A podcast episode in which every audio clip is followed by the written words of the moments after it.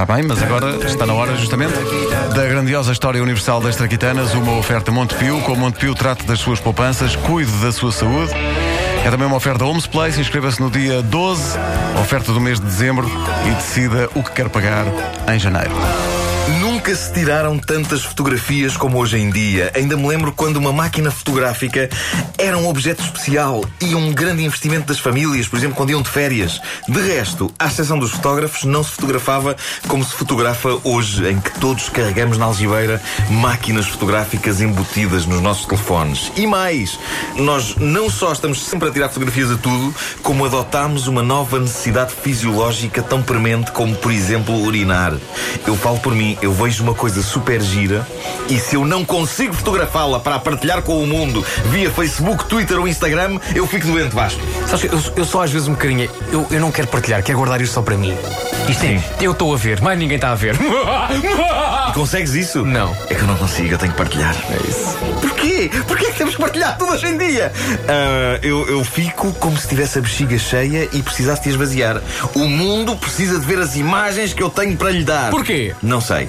N- não sei porque é que tenho que mostrar tudo ao mundo. Mas simplesmente tenho. Tenho, senão rebento. Mas como começou tudo? As primeiras experiências com coisas parecidas com fotografia remontam a 350 depois de Cristo, o tempo de Aristóteles e também da primeira câmara obscura, uma sala escura com um pequeno orifício aberto para o exterior através do qual se projetava dentro da sala a imagem dos eclipses do Sol. Funcionava assim a câmara obscura. Entra aí nessa sala escura, onde está Mas, mas porquê, Sr. Aristóteles? Para ver o eclipse? Vá, entra lá para ver o eclipse. Ai, ai, ai, que escuro! Mas, mas não há nenhum eclipse hoje, Sr. Aristóteles. Calce e abraça-me. Calce e abraça-me. Cá está a câmara obscura em É bom que funcionamento. sejam as chaves de casa, que é bom! Muito tempo depois. Eu não, eu não entrei neste sketch para, para poucas vergonhas, ó Aristóteles. Está bem. Muito tempo depois, em 1604, outro passo foi dado, embora ninguém soubesse bem na direção de quê. Eis o químico italiano Angelo Sala Ângelo Sala! a estudar o que acontecia a certos e determinados compostos de prata quando expostos ao sol. Ouçamos a reconstituição desses dias históricos. Olha, olha, olha o que a luz do sol fez a estes compostos de prata. Oh, querida! Oh, querida! Diz, querido! Tu não andavas enrolada com Aristóteles para aí há 300 anos? Não, era uma prima minha que já me disseram que é uma coisa de família, sabes? A voz fica. A voz é parecida, é. É. Ah, olha, querida, repara nisto. Eu consegui que a luz do sol escurecesse estes compostos de prata. Isso quer dizer que eu já posso fazer o meu portfólio para enviar para a melhor agência de modelos da época renascentista? Infelizmente ainda não, a não ser que queiras mandar para lá uns bocados de prata preta. É que a Marília do Quinto Direito mandou uma pedra com a cara dela pintada e é pin-up do mês na play... na, na playpagem. Playpagem, que anacronismo tão estúpido. Bom, de volta ao laboratório, querida. Bora!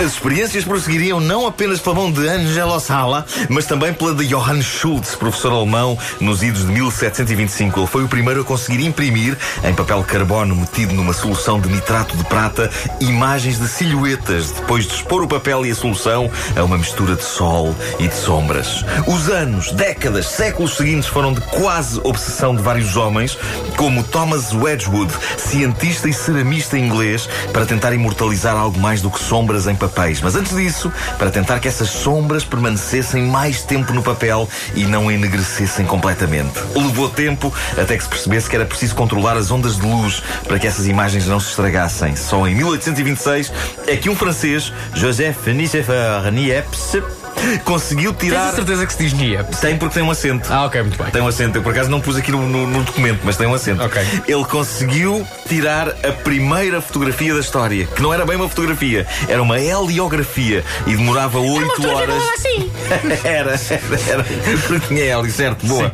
E demorava 8 horas para gravar uma imagem numa placa de estanho com betume. Vamos ouvir como foi. Vestir? Mas, minha senhora, eu nunca lhe disse que tinha de se despir para começar. Oh, Joseph, já que é para estrear isso da- das imagens, o que é bom é para se ver, já dizia a minha mãe. A senhora não andou com o Ângelo Sala para aí há 200 anos? Era uma prima minha. Ah, pois, ok. É de famílias, já me disseram que nós aqui. Minha senhora, está bem. Olha, aqui está. a primeira fotografia de sempre. Ai, que honra! Ai, que grande. Ai, que grande honra! Deixe, de, deixe ver. Ah, fiquei péssima, sem expressão. Ficou péssima. Então, mas isto é a parede da casa em frente. Ah, agora, agora! Sabe o que é? É o musgo que é igual. Eu já, eu já disse, eu tenho que tirar este musgo da testa. Isto é, é a umidade que está, já sabe, não é? Eu realmente estranhei a senhora ter entrado por aqui dentro toda nua, mas não quis dizer nada porque eu, de facto estava a tirar fotografias, era ali à, à rua. É que aparecem aqui tão poucas pessoas nuas que eu também deixei entrar. Ainda longe de se parecer com o que viria a ser a fotografia, o método de Niepce foi um passo gigante e inspirou tudo o que se tentou daí para a frente. Acima de tudo, ele foi o primeiro a perceber que sem um ambiente escuro não havia imagens para ninguém. O outro passo gigante foi em 1889, quando George Eastman, inventor da Kodak, criou a película, o lendário rolo fotográfico. Hoje pré-histórico e cada vez menos usado, o que significa que cada vez menos se ouve este clássico diálogo em lojas de fotografia. Olá, boa tarde. Eu, eu vinha levantar as minhas fotografias. Deixei cá o rolo de manhã. Sim, senhor, sim, senhor. Cá estão elas. Rabinho peludo, hein? Ficou uma ou outra desfocada, mas dá para ver que há aí muito pelinho. Ali para essa selva. Desculpe. Ah, Nada, na, na, não, nada, nada.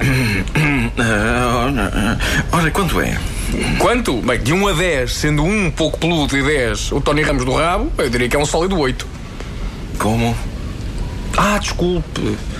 É que eu vi as fotografias e estava a pensar no, no, no seu rabo.